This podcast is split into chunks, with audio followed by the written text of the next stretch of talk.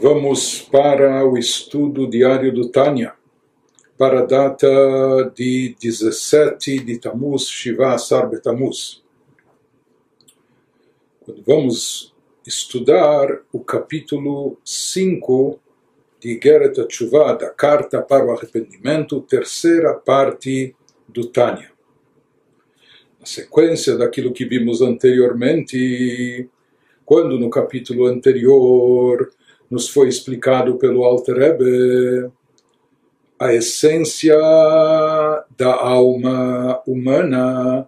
Nós vimos que a alma se diferencia de todas as outras criaturas do universo, seja criaturas terrestres como também criaturas celestiais como anjos, etc seguindo a metáfora da Torá, enquanto todas as criaturas foram criadas a partir da palavra de Deus, o sopro externo e superficial que é emitido através da palavra, sempre salientando que Deus não tem corpo nem expressão corpórea, mas a Torá se expressa na linguagem humana para aproximar esses conceitos da nossa compreensão todas as criaturas do universo surgiram a partir da fala divina e por isso estão associadas com o nome Elohim, que é o nome que indica a parte externa e oculta da divindade. Contrapartida, sobre a alma está escrito Vaipar, que Deus soprou.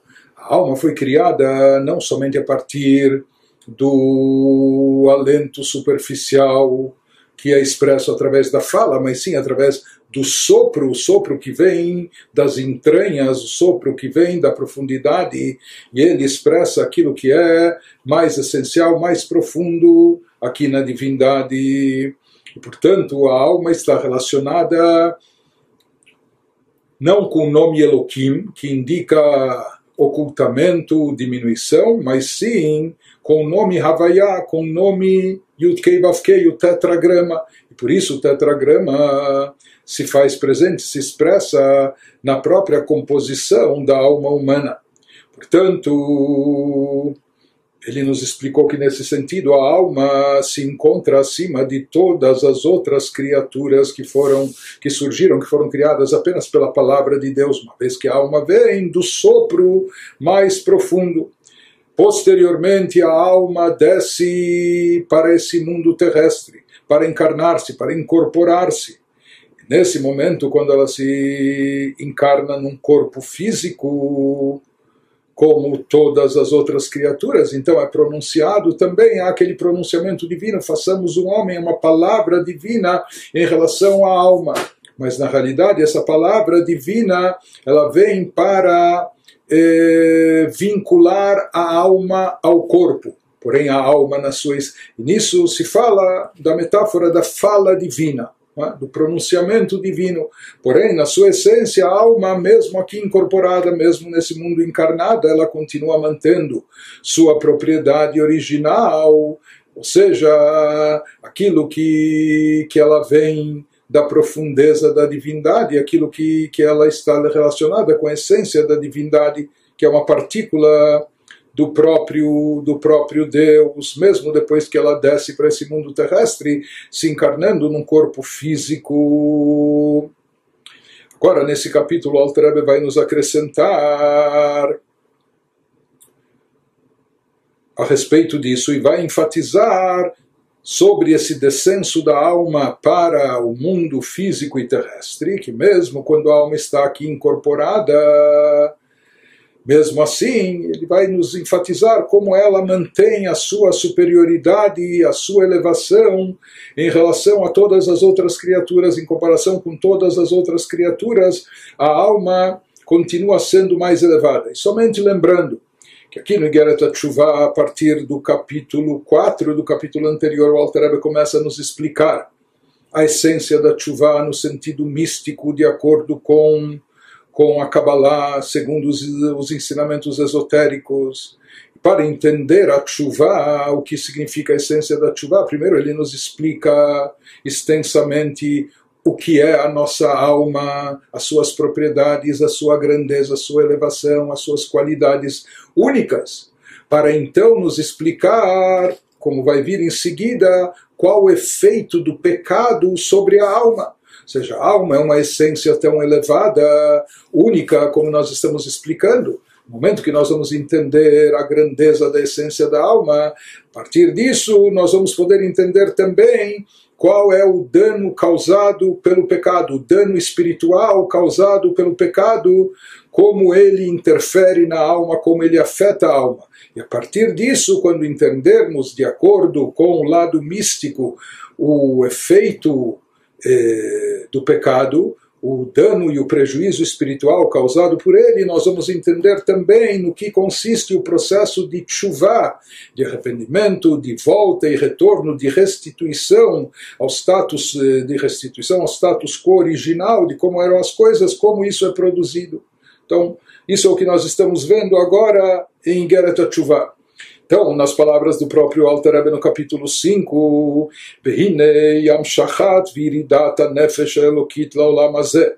להתלבש בגוף האדם נמשכת מבחינת פנימיות ומקור הדיבור הוא הבל העליון המרומז באות היתתה כנ"ל o processo de fazer descer a alma divina de sua fonte celestial para este mundo, como nós falamos, existe a alma na sua essência espiritual antes de encarnar-se. E aí ela está ligada com a essência divina, ou seja, ela é derivada, ela não, é, não vem apenas da palavra divina, entre aspas, do lado superficial externo da energia divina, mas sim, ela é, é oriunda, ela é derivada do sopro divino, daquilo que vem das entranhas, daquilo que vem da parte mais profunda da divindade. Porém, depois a alma desce dessa condição elevada para encarnar-se num corpo físico aqui no mundo terrestre. Então ele nos explica que o processo de fazer descer a alma divina de sua fonte celestial para este mundo e colocá-la no corpo de um indivíduo, isso é alimentado pela fala divina. Ou seja, originalmente a alma em si está derivada, originada no sopro divino. Mas para fazer ela se encarnar, para fazer ela se ligar ao corpo físico, então esse processo é alimentado pela fala divina. Ou como diz o Alter ou mais precisamente, de uma forma mais exata, e precisa pela fonte profunda da fala divina, que é o sopro divino.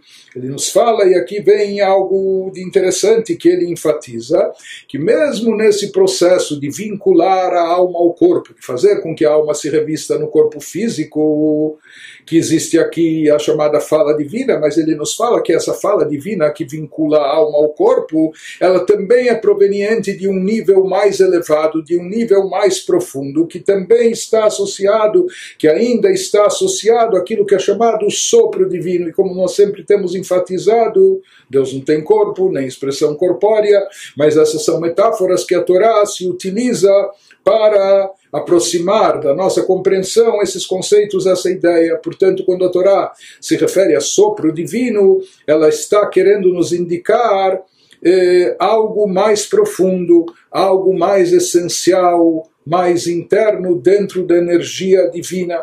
Isso está relacionado com a alma, não só quando ela está nas alturas celestiais, espirituais, mas mesmo quando ela vai ser incorporada, mesmo quando ela vai ser encarnada num corpo físico.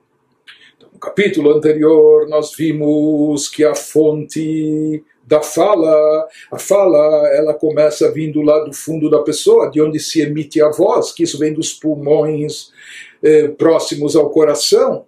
Então tudo começa com uma voz, que é uma voz simples, e depois essa voz, dependendo por onde ela vai passar, por qual dos cinco órgãos da fala, ela vai articular distintas letras, que essas letras compostas vão formar palavras, mas tudo começa com a voz interna que sai das profundezas da pessoa. Portanto, parte mais profunda das letras, que vão surgir mais tarde, a parte original delas, das letras, é também esse sopro que vem do pulmão, que vai dar origem à voz. E essa voz, mais tarde, vai formar articulações compondo letras que vão formar palavras. E nós vimos que esse sopro que forma a voz, que dá origem às letras e às palavras, ele está indicado no nome Havaia, no tetragrama incluso dentro da alma da pessoa, ele está indicado na letra rei, como nós vimos no, no capítulo passado, e aqui especificamente se referindo à letra rei final, que é chamada letra rei inferior do tetragrama, conforme presente na alma do indivíduo. E porque na letra rei, que nós falamos que a letra rei, na sua própria pronúncia, é uma letra leve que não tem, não tem tanta substância, não tem tanta consistência. Assim também a voz, na sua forma original, quando ela ainda não tem, não é um R, um S, um P, um F, etc. Mas simplesmente a voz que vai dar origem mais tarde às letras e palavras específicas mesma maneira ele nos diz como a origem, portanto, a origem mais remota da própria palavra. É a voz simples que está indicada na letra rei. Assim também é no processo de descenso da alma para se incorporar aqui no mundo físico. Ele nos diz que quando, porque isso também veio através da palavra de Deus, quando Deus fala no Gênesis, nascer Adão, façamos um homem, e aqui é um pronunciamento, não é apenas o sopro, mas ele nos diz que esse pronunciamento está vinculado também a essa voz simples, aquele sopro original, profundo que surge no início, vindo do é? vindo da profundeza do ser, para em seguida formar as palavras. Portanto, ele nos diz que tudo isso é uma, uma, uma metáfora para entender como que a alma descende para esse mundo físico e terrestre, se investindo num corpo, num corpo físico, como ela desce para esse mundo. Ou seja, que isso vem através dessa voz simples que está, começa vindo dessa, desse, de, de, desse sopro que, que, que parte do, dos pulmões, etc., e que vai dar origem às palavras. Isso é sinalizado pela segunda letra rei do tetragrama, mencionada acima. Nos diz o Alter Rebbe, como escatuv, vaipach beapav nishmat chaim, vaihi adam lenefesh chaya, umandenafach vechulei. Conforme está escrito no Gênesis, e Deus soprou em suas narinas, nas narinas do corpo humano, o fôlego da vida. E o homem passou a ter uma alma viva, assim está em Gênesis 2,7 conforme a gente tem trazido do Zoar, e quem sopra, sopra de suas entranhas. Então aqui a Torá se refere não só à alma conforme ela está no plano espiritual, mas conforme ela já se incorpora, conforme ela já vem para se revestir no corpo físico aqui no plano terrestre. E mesmo assim, o verbo empregado aqui, o verbo utilizado é que Deus soprou nas narinas. Com isso, Alter está querendo nos explicar que mesmo quando a alma desce do seu patamar espiritual elevadíssimo, onde ela vem da profundeza da energia divina, mas mesmo quando ela desce para o mundo terrestre para incorporar-se, o versículo nos diz que isso ocorre como? Através do sopro divino. Vaipar, que Deus soprou nas narinas, e a partir disso, Vaihi Adam lenefesh chaya, o homem passou a ter uma alma viva. Isso significa que a alma estava incorporada, que a alma estava investida no seu corpo. Ou seja, mesmo esse processo de fusão do espiritual da alma com o corpo físico, sobre ele também se aplica o verbo vaipar, que significa soprou, que indica algo mais profundo e o que representa e simboliza a profundeza, a essência da energia divina. Portanto, na realidade, nesse por trás desse conceito do sopro divino entre aspas, a gente poderia dizer que existem dois estágios ou duas fases dois conceitos. Existe a pura essência da alma como ela é na sua origem, espiritualmente falando, que ela é derivada da profundeza da divindade, que é algo completamente superior à fala divina. Ou seja, uma vez que a alma foi criada e a única criatura que surgiu a partir do sopro divino, que o sopro vem das entranhas, é algo mais profundo, interno, essencial. Sim, também a alma, na sua origem, ela, ela é superior a todas as outras criaturas terrestres ou mesmo celestiais. Por isso foi dito, Vaipar, como surgiu a alma? A partir do sopro divino, né, que vem dessa parte mais, representando que vem da parte mais interna e profunda da divindade e da energia divina. Agora ele nos diz que mesmo quando a alma se incorpora, mesmo quando a alma chega no plano terrestre, sendo investida num corpo físico, aqui também a Torá utiliza o verbo e soprou, soprou nas suas narinas, mesmo quando ela está falando sobre a criação do ser humano. Agora, ser humano é alma e corpo, ou corpo com alma, alma revestida no corpo. Isso foi criado a partir da palavra divina. Façamos um homem, mas mesmo assim, para que esse homem viva, está escrito que Deus soprou o fôlego, o alento da, da vida em suas narinas. Então, isso que ele nos traz aqui, esse versículo, para explicar, e com isso ele quer nos enfatizar que a alma ela mantém as suas propriedades únicas de profundidade, e elevação por ser derivada da essência profunda divina, mesmo quando ela está aqui no plano terrestre, incorporada, encarnada num corpo físico. Isso que continua o Alter nos explicando, Vezeu Shekatuv, que Chelek Hashem Amo, Yaakov Hevel Nachalato. פירוש כמו חבל על דרך משל שראשו אחד קשור למעלה וקצהו למטה. Nos diz o Alter Rebbe que esse também é o significado do versículo em Deuteronômio 32:9 na Torá. Versículo que diz: Pois a porção de Deus é o seu povo, Yaakov é parte revel de sua herança. O versículo nos fala que a porção de Deus é o seu povo, ou seja, isso também indica que no seu povo está uma porção, por assim dizer, um pedaço da própria divindade, uma partícula da divindade. Yaakov, a comunidade de Yaakov, é a parte da sua herança, da herança divina. Só que a palavra Hevel em hebraico, além de significar uma parte, uma porção, significa Hevel também, significa corda. E vai nos dizer o Alter Rebbe que existe aqui esse sentido em termos espirituais, ele vai nos explicar o que significa, entre aspas, essa corda que vincula a porção de Deus com o seu povo, ou a parte de Deus com a sua a sua herança.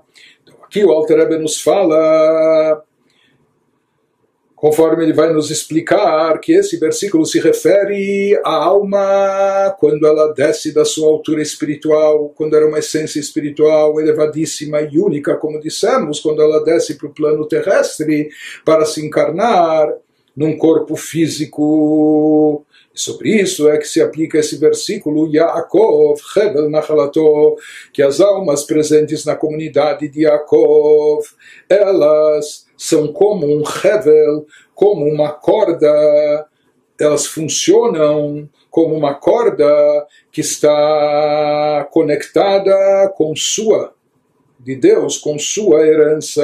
Ou seja, em outras palavras, ele nos diz aqui por mais que a alma, conforme se encontra aqui embaixo, em comparação a alma na sua essência original acima, são dois níveis completamente distintos e distantes um de outro. Ou seja, a alma, quando está incorporada aqui no corpo físico, no mundo terrestre, ela está muito, muito, muito abaixo de como a alma é desencarnada, como a alma é na sua essência espiritual. Então há uma distância indescritível entre esses dois níveis.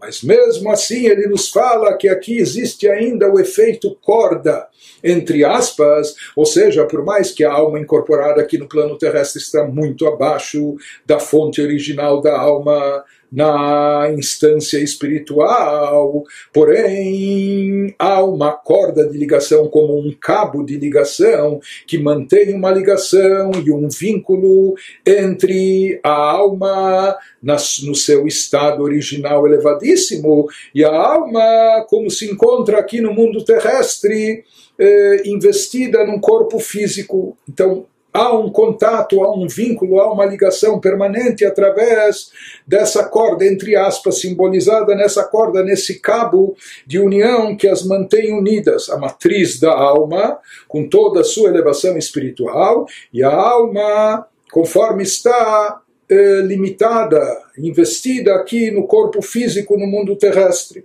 Então, por mais que há uma distância incomparável entre elas, porém, mesmo assim, continua havendo um cabo de conexão, uma corda de ligação entre ambas, entre a essência da alma na sua altura espiritual e a alma incorporada aqui no plano físico.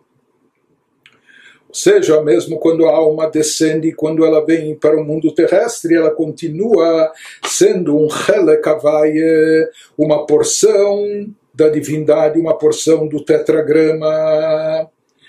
Isso nos diz o Alter Ebe, isso quer dizer que enquanto está aqui, a alma permanece ligada no alto como uma corda. Por exemplo, com uma ponta amarrada em cima e outra embaixo.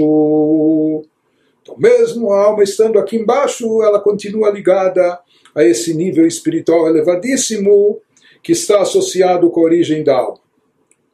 Agora o Alter nos explica, depois que ele nos deu essa extensa descrição sobre a grandeza da alma, sobre as propriedades espirituais únicas presentes na alma, agora ele começa a nos explicar, baseado nisso, qual é o efeito e o dano causado pelo pecado seja, uma vez que a alma é uma essência tão elevada, e mesmo quando ela se encontra aqui no plano terrestre, ela continua com essas propriedades espirituais eh, únicas e especiais. A partir disso, nós vamos entender o grande dano e prejuízo espiritual que ocorre na alma com ela a partir do, do pecado da transgressão.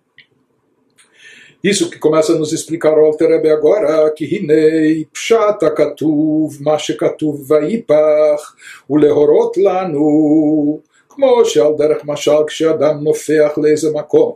אם יש איזה דבר חוצץ ומפסיק בינתיים, אין הבל הנופח עולה ומגיע כלל לאותו מקום. ככה ממש אם יש דבר חוצץ ומפסיק בין גוף האדם לבחינת הבל העליון traduzindo Aqui o Alter Rebbe vai nos dar mais um motivo e mais uma explicação para a utilização dessa metáfora do sopro sopro divino que dá origem à alma, enquanto todas as outras criaturas surgem apenas a partir da palavra divina. Porém, a alma, ela vem das entranhas, entre aspas, ela vem da profundidade da energia divina. Mais um sentido, mais um ensinamento por trás desse conceito do sopro. Ele nos diz agora o que está escrito no versículo citado em Gênesis, que Deus soprou em seu sentido simples, vem nos ensinar que, por exemplo, quando alguém sopra para determinado local e há algum tipo de bloqueio ou obstrução entre a pessoa e esse local, o ar soprado não se moverá rumo ao seu destino, nem o atingirá de modo algum. Então, o sopro pessoa com através através do seu sopro ele até pode às vezes mover alguma coisa, né? empurrar alguma coisa leve através do sopro. Porém, se houver uma interferência, se houver um bloqueio separando aquele objeto leve da boca da pessoa de onde ele sopra, mesmo que a pessoa sopre e com toda a sua força e etc., o sopro não vai chegar onde precisava chegar e não vai realizar nenhum efeito, não vai produzir nenhum efeito. Portanto, ele nos diz que um dos motivos da utilização dessa metáfora do sopro também é para nos indicar que se houver uma interferência, se houver uma obstrução entre a pessoa que sopra e o local onde o sopro deveria chegar, o sopro simplesmente não vai chegar lá, vai se perder a conexão. Né? Ele nos diz, já procurando projetar a metáfora e entender o que, que isso significa. Em outras palavras, seria como nos dizer, de fato, a alma é derivada, é proveniente de um nível muito profundo e elevado da divindade, da energia divina, das profundezas da, da energia divina, como um sopro. Mas assim como um sopro onde ele chega somente onde lhe permitem chegar, mas se houver uma interferência, se houver um obstáculo interferindo, não permitindo que o sopro se expanda, se propague, ele simplesmente não vai chegar lá. Em outras palavras, essa energia divina única, especial, que é definida com, como um sopro, é? que é ilustrada pela metáfora de um sopro. Assim como o sopro, no momento que há interferência e obstáculo, ele não chega onde deveria chegar, onde desejaríamos que chegasse, da mesma forma também, aqui no caso dessa energia divina profunda e elevadíssima, se houver alguma interferência, se houver algum obstáculo, essa energia especial presente originalmente na alma, de fato presente nela, mas ela não vai conseguir se expandir, ela não vai conseguir chegar lá. Qual é o tipo de obstáculo e interferência que pode, que pode aqui prejudicar a chegada do sopro, pode interferir e não permitir que, os, que esse sopro divino que representa essa, essa energia espiritual mais profunda, mais elevada, não possa se propagar? Continua Alter Rebbe nos explica, באמת אין שום דבר גשמי ורוחני חוצץ לפניו יתברך, כי הלא את השמיים ואת הארץ אני מלא, ומלא כל הארץ כבודו, בלית אתר פנוי מיני, מיני, בשמיים ממעל ועל הארץ מתחת אין עוד, והיא הוא ממלא כל עלמין, וכולי. Nos diz o Alter exatamente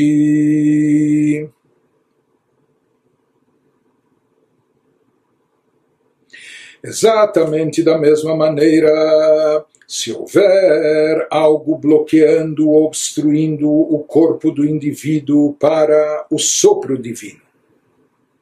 Ou seja, nós dissemos que mesmo quando a alma se encontra aqui no plano terrestre, quando ela é investida no corpo, quando ela está incorporada no plano físico, ela mantém as suas propriedades elevadíssimas e únicas do sopro divino. Mas há uma condição que não hajam bloqueios interferindo e obstruindo a chegada desse sopro, a presença desse sopro dentro da pessoa, dentro do indivíduo. Então ele nos diz, porque exatamente da mesma maneira que ocorre com o sopro, se utilizando dessa metáfora.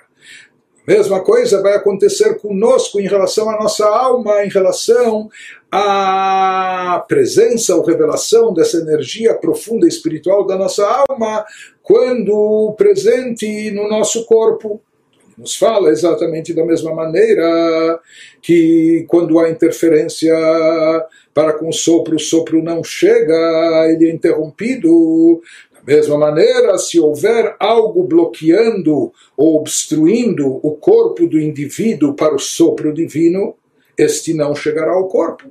Então, esse sopro divino que representa essa energia divina mais elevada, mais profunda, simplesmente não vai chegar até o corpo da pessoa se investindo nela. Contudo, diz o Alter Ebe, o que, que pode já servir de obstáculo interferência diante desse sopro, entre aspas? Porque no final das contas, o que, que é esse sopro não é, que dá origem à alma? É uma energia divina Deus é infinito, é ilimitado, então o que pode obstruir, interferir na sua expansão, propagação, revelação? Isso que nos fala Alter contudo, na realidade, não existe nada físico ou espiritual que possa interpor um obstáculo à presença de Deus. De fato, Não há nada, nem físico, pode ser uma parede, pode ser uma muralha, pode ser de, de pedra ou de, de, de ferro ou o que for. Não há nada físico que possa interpor um obstáculo à presença de Deus, e não só físico, mesmo espiritual. Não há nada no plano espiritual que se constitua num obstáculo, numa interferência que não permita a propagação da energia divina. E aqui ele nos traz versículos e citações para comprovar isso. Pois, acaso eu não encho, encho inteiramente o céu e a terra, diz Deus, assim está escrito em Jeremias 23, 24. Deus é onipresente, Ele está em todo lugar, nada interfere diante da divindade. Ou um outro versículo, e a terra inteira está cheia de sua glória, Isaías 6, 3. Ou, conforme mencionado na Kabbalah, e não há lugar vazio dele, no Tikkun Deus é Deus em cima nos céus, e embaixo na terra não há outro. Assim fala o versículo em Deuteronômio 4:39. E Deus preenche todos os mundos, como diz o Zoar. Portanto, se Deus está por toda parte, se Deus está em todo lugar, eh, fisicamente falando, espiritualmente falando, Deus é onipresente, então não há nada que possa bani-lo, que possa espantá-lo, que possa servir de interferência, de obstáculo, não, não permitindo sua revelação. Nada, não existe nada, nem no campo físico, nem no campo espiritual, que tenha o poder, Hasbe Shalom, Deus nos livre, de bloquear a propagação da energia divina. Então, o que na prática pode servir aqui de interferência e obstáculo para a propagação do sopro, entre aspas, para que esse sopro que representa a energia divina mais profunda, mais elevada, não, não possa chegar até o corpo, até a pessoa. אלא כמו שכתוב בישעיה, כי אם עוונותיכם היו מבדילים ביניכם לבין אלוקיכם verdadeiro significado desse desligamento, dessa obstrução, dessa interferência. É como está escrito em Isaías 59, 2: Mas vossos pecados vos separaram de vosso Deus. A única coisa que tem o poder de interferir e obstruir nesse contato entre a divindade, a energia divina e a pessoa, o que é? São os pecados. Os pecados que a pessoa comete isso é a única coisa que pode servir de interferência. Outras coisas não têm. Nada tem o poder e a força de obstruir e de limitar. É? O que causa esse, essa, essa limitação, essa obstrução, são apenas. É, a única coisa que tem o poder de fazer isso são os pecados, conforme ele vai nos explicar o porquê disso.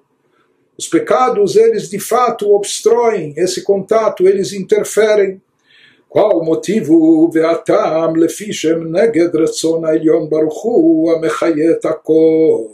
כמו שכתוב, כל אשר חפץ השם עשה בשמיים ובארץ, החזון דיסואה, que os pecados constituem uma violação da vontade divina, ou seja, aquilo que nenhum, nenhuma criatura, nenhum ser, nada, nem no plano físico e espiritual tem o poder de obstruir, de limitar. Né? Os pecados têm esse efeito. Por quê? Porque os pecados eles são contrários à vontade divina. E nós sabemos que a vontade divina é a fonte energética de tudo. Se tudo existe, tudo foi criado, tudo é mantido, tudo existe, é tudo devido à vontade de Deus, como está escrito em Salmo 135, 6. Tudo que desejou, Deus fez nos céus e na terra. Portanto, tudo que existe só existe pela vontade divina, porque assim Deus quer. Em outras palavras, a energia vitalizante presente no mundo, em todas as criaturas, em todos os seres, no próprio ser humano, tudo isso é fruto da vontade de Deus. Porém, quando através do pecado a pessoa contraria a vontade de Deus, da vontade de Deus flui e emana toda a vitalidade, toda a energia vital para o mundo, para a pessoa. Isso flui do que? Da vontade de Deus. Porém, quando a pessoa contraria a vontade de Deus, vai contra a vontade de Deus, com isso ele está interferindo e bloqueando eh, esse contato, ele impede de fluir a energia vital. que é proveniente da vontade de Deus, uma vez que ele está, através do pecado, contrariando a vontade divina. Esse é o motivo por que os pecados têm esse efeito de interferir e bloquear eh, a chegada desse sopro, entre aspas, essa emanação dessa energia divina profunda para a pessoa, uma vez que toda energia vital é derivada da vontade divina e o pecado é o oposto disso, o pecado é uma transgressão da vontade de Deus, contrariar a vontade divina. E uma vez que a vitalidade energética de tudo é derivada da vontade de Deus, no momento que existe aqui o pecado, que é algo antagônico, ele serve acaba servindo de interferência, de obstrução, não permitindo impedindo que essa vitalidade, que essa energia vital se manifeste, se revele, essa interferência que não permite o sopro se expandir e chegar onde deveria chegar até a pessoa. Continua nos explicando o Alter Rebbe, וכמו שנדבר לאל שהוא מקור השפעת שם הוויה ונרמז בקוצו של יוד, conforme explicado acima, nós vimos no capítulo anterior, que a vontade divina é a fonte do fluxo energético para o universo através do tetragrama sinalizada pelo espinho do Yud.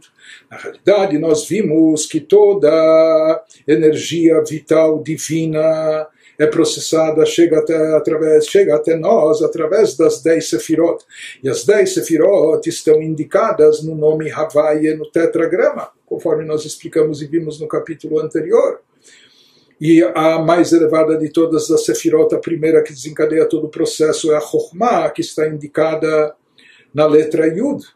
Mas a letra Yud, que é apenas um ponto, mesmo assim, ela tem um tracinho em cima na sua escrita na Torá, no pergaminho, né, na sua forma de ser escrita no Sefer Torah, é chamado espinho acima do Yud, um tracinho de nada. E esse espinho acima do Yud, nós explicamos que isso está associado com Keter, que está acima da Sefirot, e Keter, assim como Keter significa coroa, coroa está acima da cabeça, aqui também. Keter está acima da própria Chokhmah, da sabedoria, e Keter indica a vontade, a vontade divina. Em outras palavras, o nome Havaiá, o tetragrama se iniciando pela letra Yud, indica o processo de como flui a energia vital divina para o universo, né? passando pelas dez sefirot, Chokhmah, Yud, depois Rei, Binah, depois Vav, seis sefirot de cunho emocional, até a letra Rei final, que indica realeza, Malchut, etc. Mas, na verdade, antes disso e acima de tudo isso, existe aquilo que está insinuado nesse espinho acima da letra Yud, que indica Keter, que faz faz alusão à vontade divina, como para nos dizer que toda essa energia vital divina só flui para o universo através das dez sefirot, quando existe a vontade de Deus. Né? Ou seja, Deus faz isso simplesmente porque assim Ele quer e deseja, não há ninguém lhe obrigando Shalom, Deus nos livre, não há nada que o obrigue a fazer isso. Tudo que existe é pela vontade divina. Porém, quando a pessoa contraria a vontade de Deus, quando a pessoa age de forma contrária à vontade de Deus, com isso ele bloqueia esse processo de, de fluir a energia divina se não para o universo de forma cósmica global, mas para ele indivíduo na sua espiritualidade ou na alma que vivifica o seu corpo. Em outras palavras, ele nos falou que essa vontade divina suprema que está indicada nesse espinho do Yud, que isso é a fonte do próprio Yud e do tetragrama, indica o conceito da vontade de Deus, de onde flui toda a energia vital Portanto, aqui ele nos diz que quando a vontade de Hashem é contrariada através de pecados, vez que eles vão contra a vontade divina, então eles bloqueiam, eles interferem, eles impedem que esse fluxo vital, entre aspas, o sopro se propague como uma interferência, né? pode haver, está havendo sopro, mas ele não, não, não atravessa, não ultrapassa, não passa o, não passa aquela interferência, aquele obstáculo. Então, o que se constitui aqui numa interferência e obstáculo para o sopro divino, para fluir essa energia vital, os pecados que são contrários à vontade de Deus. E aqui ele nos fala, a partir disso nós vamos entender também aqueles conceitos que já mencionamos anteriormente. וזהו עניין הכרת, שנחרט ונפסק חבל ההמשכה משם הוואי ברוך הוא, שנמשכה מהיטתה כנ"ל. וכמו שכתוב בפרשת אמור, ונכרתה הנפש ההיא מלפניי, אני השם מלפניי דווקא. Nos diz que a partir disso nós vamos entender também isso explica a dinâmica espiritual do conceito de caret, corte da alma, excisão, ou aquilo que é chamado na Torá de morte por ação do céu. Significa o quê? O que é esse corte da alma? E por que que as pessoas, pelo menos antigamente, nós vamos entender mais tarde por que que só antigamente não e não hoje em dia, mas isso mais tarde. Nós falamos que a pessoa que cometia uma transgressão passível de caret, ele não vivia mais do que 50 anos e aquele que, que transgrediu uma proibição passível de morte por ação do céu não, não sobrevivia mais que 60 anos. Por quê? Porque ele nos diz que a corda, entre aspas, que conduz a energia do tetragrama à pessoa é cortada e interrompida, ou seja, que há como um cabo de conexão que transmite e traz a energia vital da alma da matriz da alma para a partícula da alma que está investida no corpo.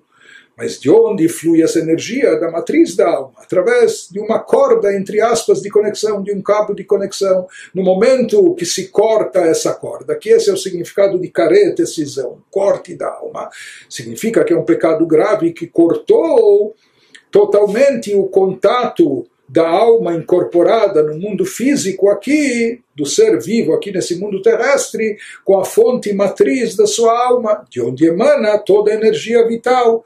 Esse é o significado do corte da alma caret, ou também que está associado ao conceito de morte por ação divina.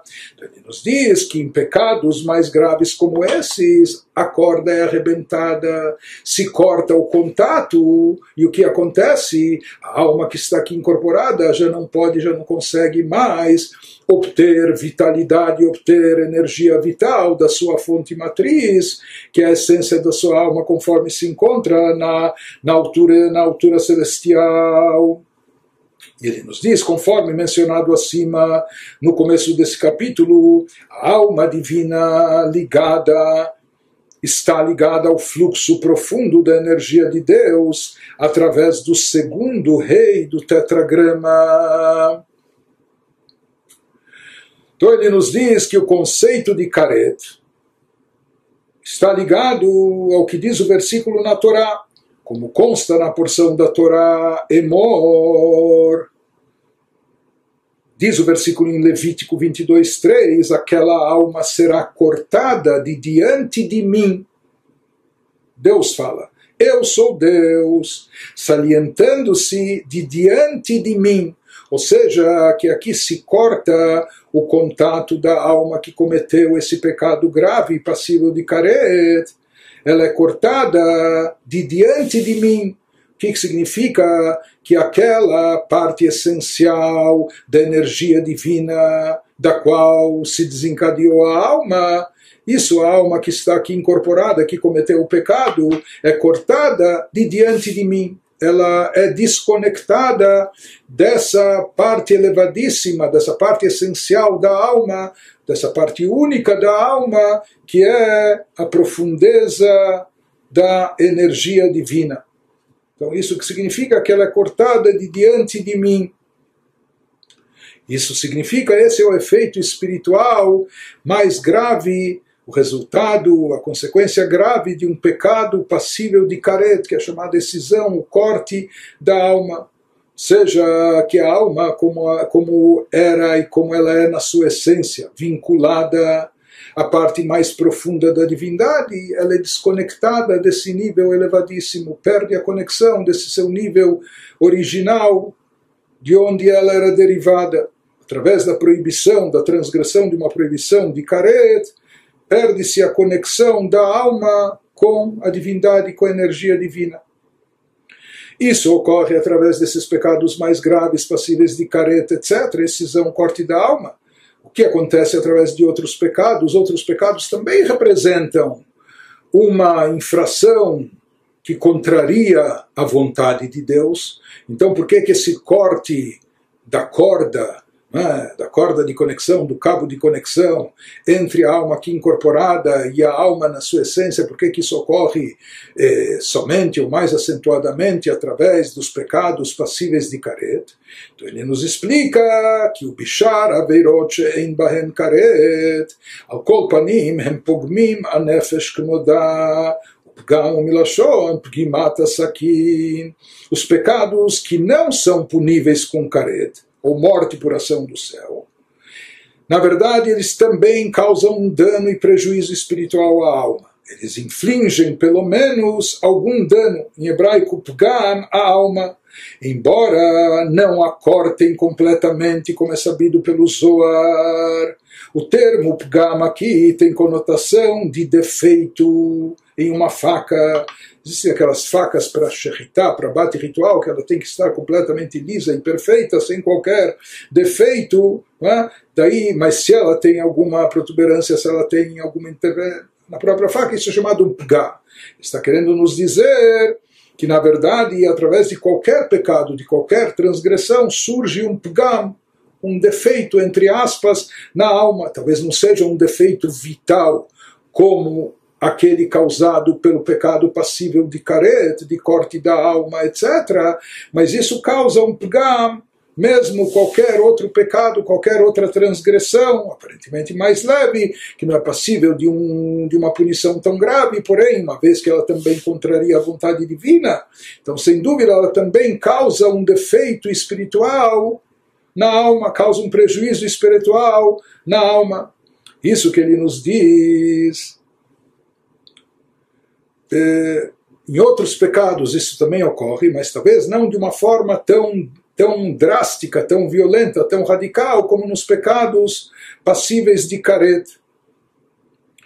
E ele nos traz uma indicação disso, explicando o versículo já mencionado anteriormente, quando ele nos diz: Vehu al mashal, av, shazur mitariak chavalim dakim. ככה חבל ההמשכה הנ"ל כלול מתרי"ג מצוות, וכשעובר חס ושלום על אחת מהנה, נפסק חבל הדק וכולי. Um bom exemplo disso é uma corda grossa. Essa corda é grossa, mas ela foi feita e composta de muitos fios finos, foram enrolados, formando uma, uma, uma corda grossa. Então, se a gente tomasse como exemplo uma corda grossa feita com 613 fios finos entrelaçados, uma vez que o acima mencionado fluxo energético do tetragrama para a alma passa através das 613 mitzvot, ou seja, que essa corda representa o cabo de conexão entre a essência original da nossa alma, que é oriunda, que é derivada da parte mais profunda da divindade, o que se constitui em algo único, diferente de todas as criaturas do universo, aquilo que vem, entre aspas, do sopro divino Porém, ele nos diz o que mantém o contato da alma nesse estado original dela com a nossa alma incorporada aqui no mundo físico, terrestre, materialista, onde nós estamos. Então, o que mantém esse contato é a observância das mitzvot, porém, no momento que há uma transgressão de uma mitzvah, que isso significa uma transgressão da vontade divina, contrariar a vontade de Deus. E como toda energia vital divina só flui pela sua vontade, quando algo é contrário à sua vontade, isso impede, isso bloqueia a propagação desse fluxo vital energético, esse chamado sopro divino. Aqui há uma interferência que não permite que ele, que ele chegue. É? Assim também ocorre com os pecados, mesmo pecados menos graves, mas ele nos diz, é como uma corda composta, feita de 613 fios finos, é? um cabo que está juntando a parte superior com a parte lá de baixo. Se arrebentou um fiozinho, dois, três, na realidade, de forma geral, isso está enfraquecendo a corda. Talvez a corda ainda está lá, ou seja, ainda está prendendo as duas extremidades, a extremidade superior com a de baixo, mas ela está enfraquecida, mesmo que arrebentou apenas um, três, cinco dos fios finos. Aquele pecado grave de Karet representa aquilo quando a corda é arrebentada na sua totalidade de uma vez só. Quando se cortou a corda, se perdeu o contato né? da parte de baixo com a de cima, se desvinculou. Porém, através dos pecados chamados menos graves, que não são passíveis de caret, de excisão, desse corte da alma, o que acontece? É, cada fio fino vai sendo arrebentado. Então, ainda há um contato, mas a corda está enfraquecida.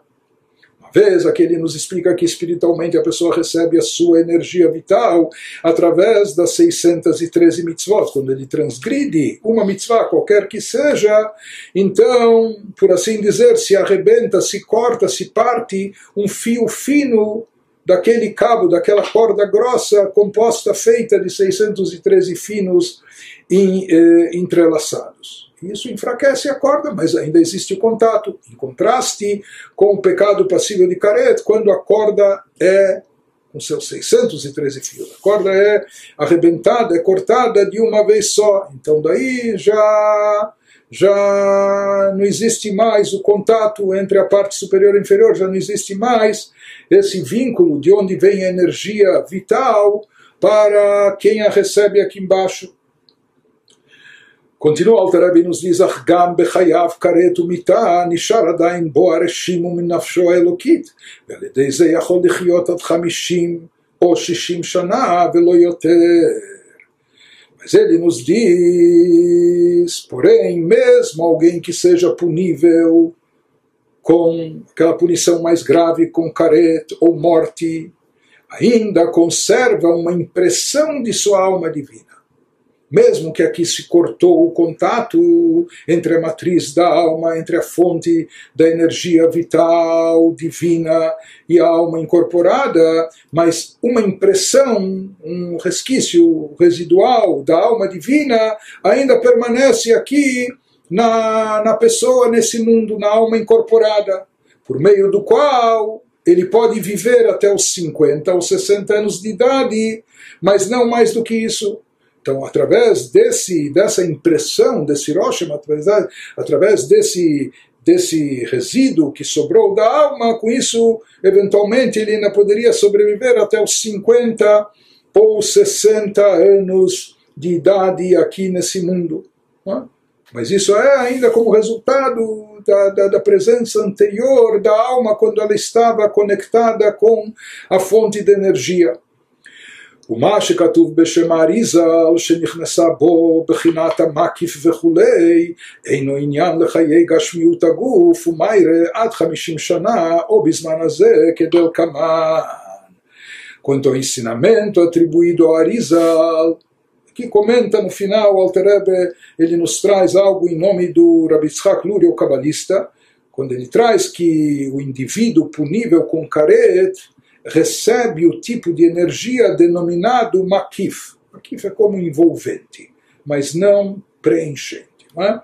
Então ele nos explica, ele nos esclarece que esse elemento makif é uma energia circundante, mas não interativa, ou seja, como que circunda a pessoa, mas não é algo interativo que age ou dá vida para a pessoa dentro da pessoa seja, que não se relaciona, esse elemento makif envolvente, ele não se relaciona com a vida física do corpo e, portanto, não pode sustentá-la.